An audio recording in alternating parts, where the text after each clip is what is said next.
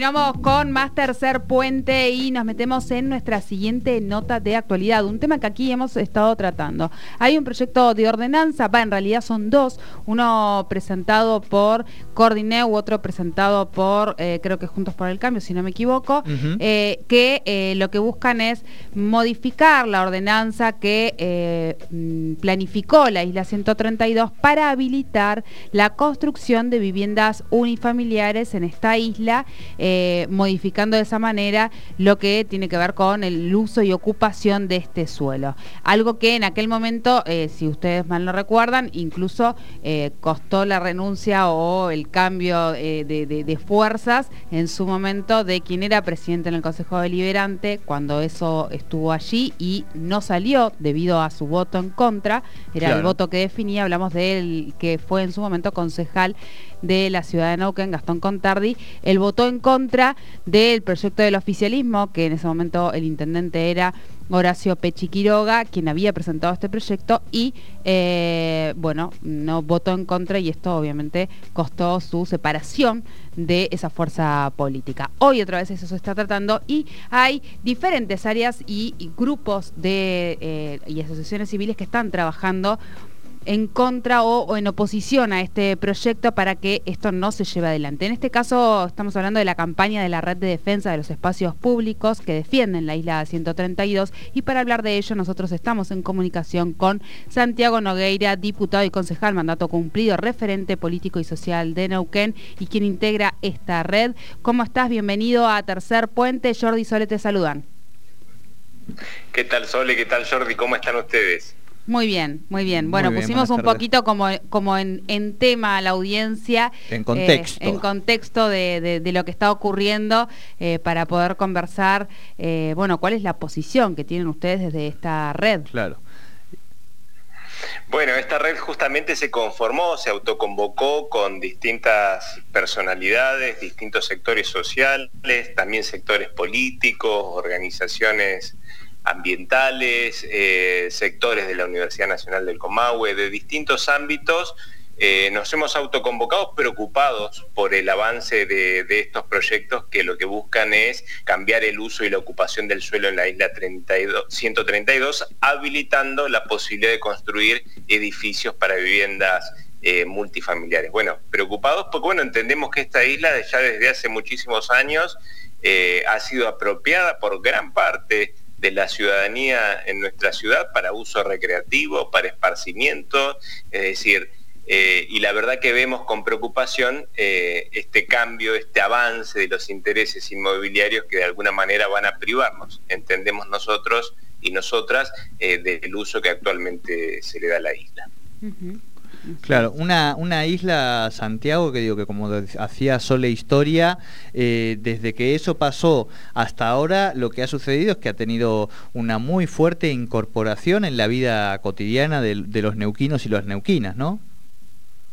Sí, somos muchísimos, muchísimas quienes, incluso como es mi caso y, el de muchos, diariamente eh, concurrimos. A la isla a caminar, a hacer ejercicios, a encontrarnos con amigos, con amigas, a compartir eh, un mate, a compartir, digamos, de esto que tenemos que realmente tenemos que sentirnos privilegiados, ¿no? E, este recurso natural que es la, la isla 132, la verdad que eh, pocos, pocas tienen la posibilidad en otros lugares de contar con, con, un ámbito como este para el esparcimiento y para la recreación. Ya vemos con preocupación, digamos, lo que actualmente está permitido, ¿no? el avance que se ha hecho con algunos edificios, las obras que están en construcción, ni nos queremos imaginar qué va a ocurrir si acá se habilita la posibilidad de construir eh, edificios eh, multifamiliares. ¿no? Se nos va a tapar, decimos de alguna manera, la isla de, cemento y todo para construir viviendas para unos muy pocos, para sectores de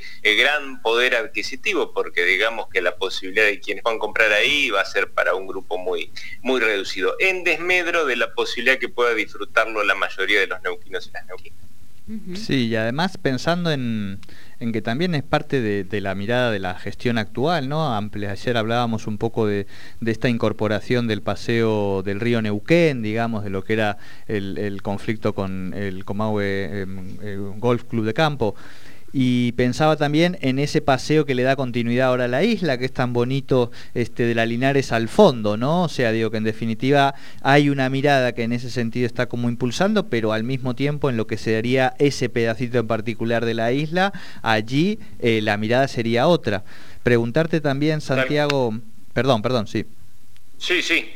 No, no. No, que además lo, preocupante de todo esto, que este tipo de proyectos y de intervenciones sobre, sobre la ciudad eh, se están desarrollando y se van a desarrollar sin ningún tipo de mecanismo de consulta a la ciudadanía. Digo, esto tiene, va a tener implicancias, estos cambios tienen implicancias no solo en esta generación, sino en las generaciones que vienen. Y la verdad que, que este tipo de, de proyectos se apruebe, este, en este caso el cambio de uso del, del, suelo y de la ocupación en la isla, que se haga sin eh, la consulta de la ciudadanía, que se lo ha apropiado de esto y lo vive diariamente, la verdad que es, es, muy preocupante. Eh, en ese sentido, preguntarte si están, han podido tener algún tipo de conversación, aunque sea más informal, de todo el espacio con, con el oficialismo, o de momento allí no hay posibilidad todavía de establecer algún tipo de diálogo, más allá de lo que después pueda suceder en el recinto y demás.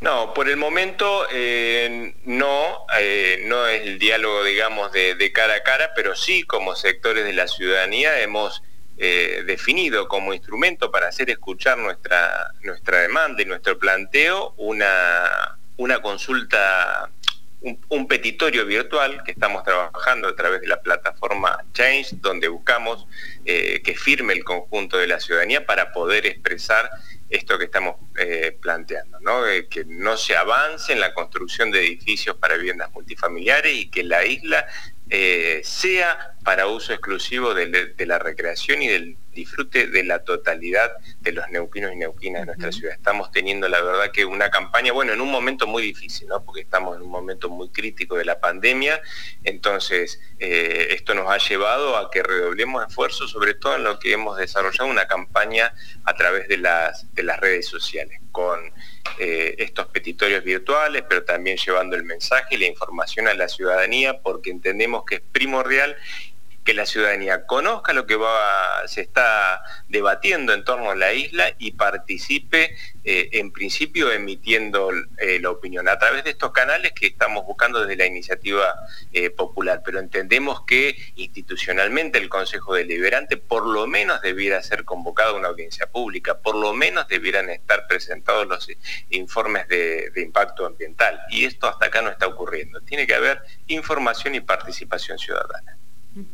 Sí, porque además había, hay ciertos conflictos respecto a este cambio de uso y ocupación y que por ahí eh, tienen que ver incluso con lo cotidiano, porque esto hay como que bajarlo a lo terrenal, ¿no? A, lo, digo, a lo que podamos entender eh, eh, el, resto de, las personas que no somos arquitectos e ingenieros. Acá hay cosas reales y que en su momento se pensaron cuando se planificaron la isla 132 y que tienen que ver con, por ejemplo, si hoy colocamos viviendas, hoy no se podrían estar haciendo muchísimos espectáculos y cuestiones culturales que hoy sí se están realizando en la isla, la cuestión de los servicios, la infraestructura, que va a haber que modificar todo para que eso no se vea colapsado como otras zonas de nuestra ciudad. Eso se planificó de una manera para que no ocurra este, como crecer a los ponchazos que ha ocurrido eh, en nuestra ciudad casi, casi de, manera, de manera cotidiana debido al crecimiento demográfico que, que ha tenido respecto a por la actividad y demás.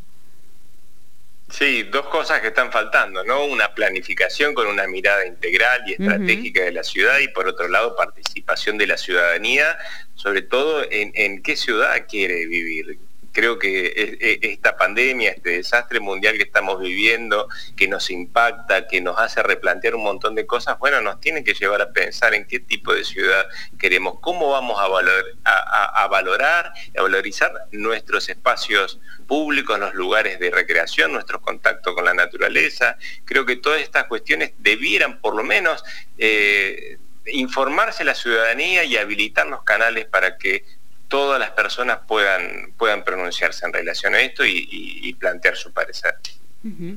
Perfecto. Santiago, muchísimas gracias como siempre por este charla y este ratito con Tercer Puente.